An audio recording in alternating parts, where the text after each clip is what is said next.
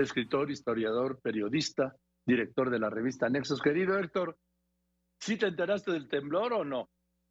Sí, me enteré del temblor, pero no me alcancé a levantar, al parecer con eh, cierta inteligencia emocional previa, porque creo que una de las desgracias que hubo que lamentar fue de alguien que se levantó y se cayó por las escaleras. Yo teniendo eh, la certidumbre de que no iba a moverse mucho mi casa, como no se mueve en general, eh, la verdad me quedé simplemente oyendo la alarma sísmica, a ver qué pasaba.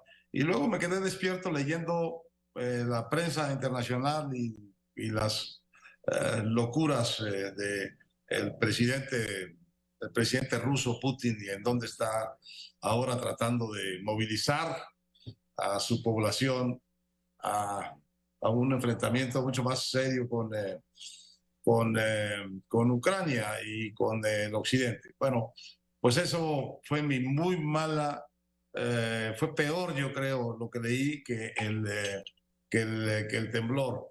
Pero lo que estuvo muy bueno, Joaquín, fue la jornada de ayer en el Senado. entiendo que tienes aquí eh, muy cerquita o, en seguimiento de este comentario al, senador Germán Martínez Cázares y dirá cosas mucho más interesantes que yo. Pero eh, yo simplemente eh, recordé una, una cita ya tan utilizada que casi ni tiene chiste, del canciller alemán Bismarck, que dijo célebremente, pues al que le gusten las salchichas eh, y las leyes, que no venga a ver cómo se hacen, porque se va a llevar un desengaño. Quería decir que la política tiene una parte sucia en donde se mezclan eh, pues todas las cosas, eh, las vísceras y las tripas y pellejos y cartílagos, que una vez que terminan en un acuerdo pues parecen eh, ocultar el origen pues un poco viscoso y triturador de donde nacieron. Bueno, creo que hemos tenido en estos días en el Senado una eh, exhibición magnífica de parte del gobierno sobre su máquina de salchichas, sobre su máquina de hacer salchichas. Solo que es una máquina que no están usando con pudor, con cuidado, ocultándole a la gente de qué se trata su maquinaria de persuadir y de convencer, de cooptar, de comprar, de obligar a, a, otros a hacer lo que quiere el gobierno, sino que pues confirman una tendencia que yo no recuerdo en la política mexicana de hacer estas cosas como a plena luz, como para que se vean, como para que se noten que se note que están amenazando de cárcel al dirigente del PRI y sometiéndolo, o que se note que están amenazando de cárcel al empresario fulano que tiene sus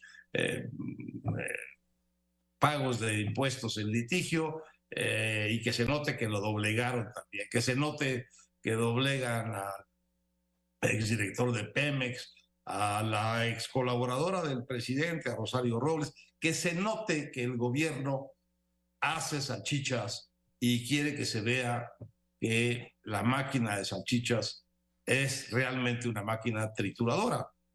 El ministro Medina Mora fue sujeto a la máquina de salchichas, el presidente de la eh, Comisión Reguladora de Energía fue sujeto a la máquina de salchichas y así muchos. Eh, eh, y la máquina de salchichas consiste en una cosa bastante ruda eh, impresentable y en muchos sentidos oprobiosa, que es en este gobierno, pues acusar a alguien de un delito que puede ser real o puede ser inventado, ponerlo contra la pared judicialmente, que sea un delito que mm, merezca prisión forzosa eh, y después ofrecerle eh, la negociación al imputado de eh, si quiere colaborar en lo que le están pidiendo, con lo cual obtendrá impunidad, o si no quiere colaborar y no, y no se rinde y entonces tiene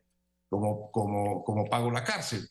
Este es el mecanismo básico que este gobierno ha utilizado a los ojos, ante los ojos de la, de la, de la, opinión pública una y otra y otra y otra vez.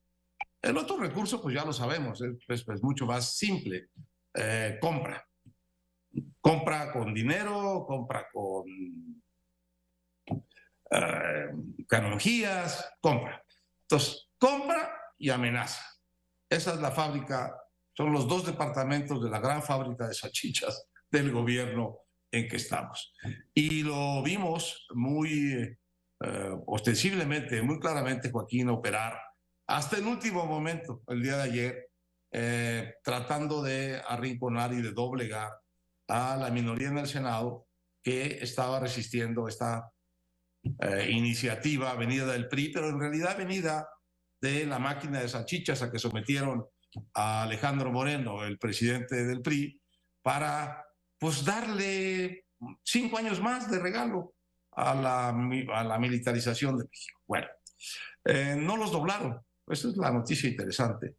Eh, la minoría se sostuvo, eh, sostuvo su posición pese a tantas presiones frente a la máquina de salchichas y creo que le impuso una derrota parlamentaria y política importante al gobierno el día de ayer. Yo eh, quiero felicitar eh, a esa minoría que no se dejó someter a la máquina de salchichas y que está defendiendo algo eh, tan importante como la no militarización de México, o quizá más, que es pues, la independencia democrática, la posibilidad de un equilibrio para las ocurrencias, para las malas leyes, para las malas decisiones de un gobierno y de sus aliados, y nos dio una ah, lección de que la valentía también paga.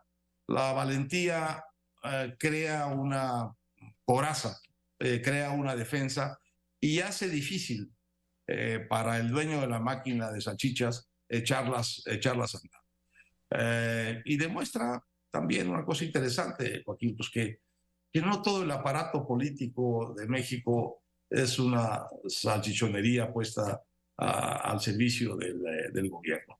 Entonces, eh, hay esta cosa lamentable que confirmar en lo que pasó ayer, de que la máquina de salchichas funciona a todo lo que da y con todo el impudor posible, y que sin embargo mm, hay hay ciertos islotes fundamentales que no son sometidos por esa lógica y que responden como debían responder, eh, siendo oposición ante una iniciativa en el fondo tan grosera, tan simplona y de tantas consecuencias como la que se inventó el presidente del PRI, pues para salirse de la máquina de salchichas que lo iba a llevar al desafuero y a la cárcel.